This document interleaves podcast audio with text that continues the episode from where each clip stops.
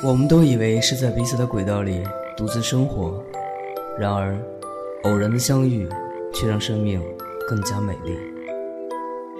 我在一个人的时光电台守候你。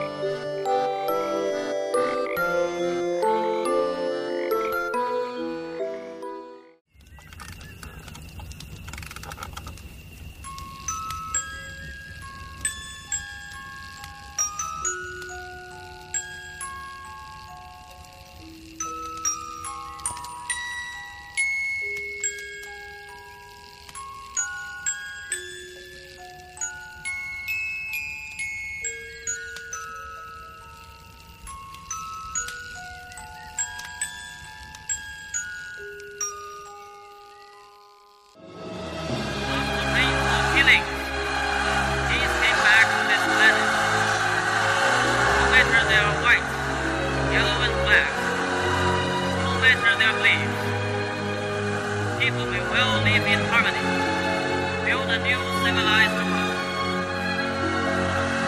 In that world, life, dignity, and freedom will be respected by all.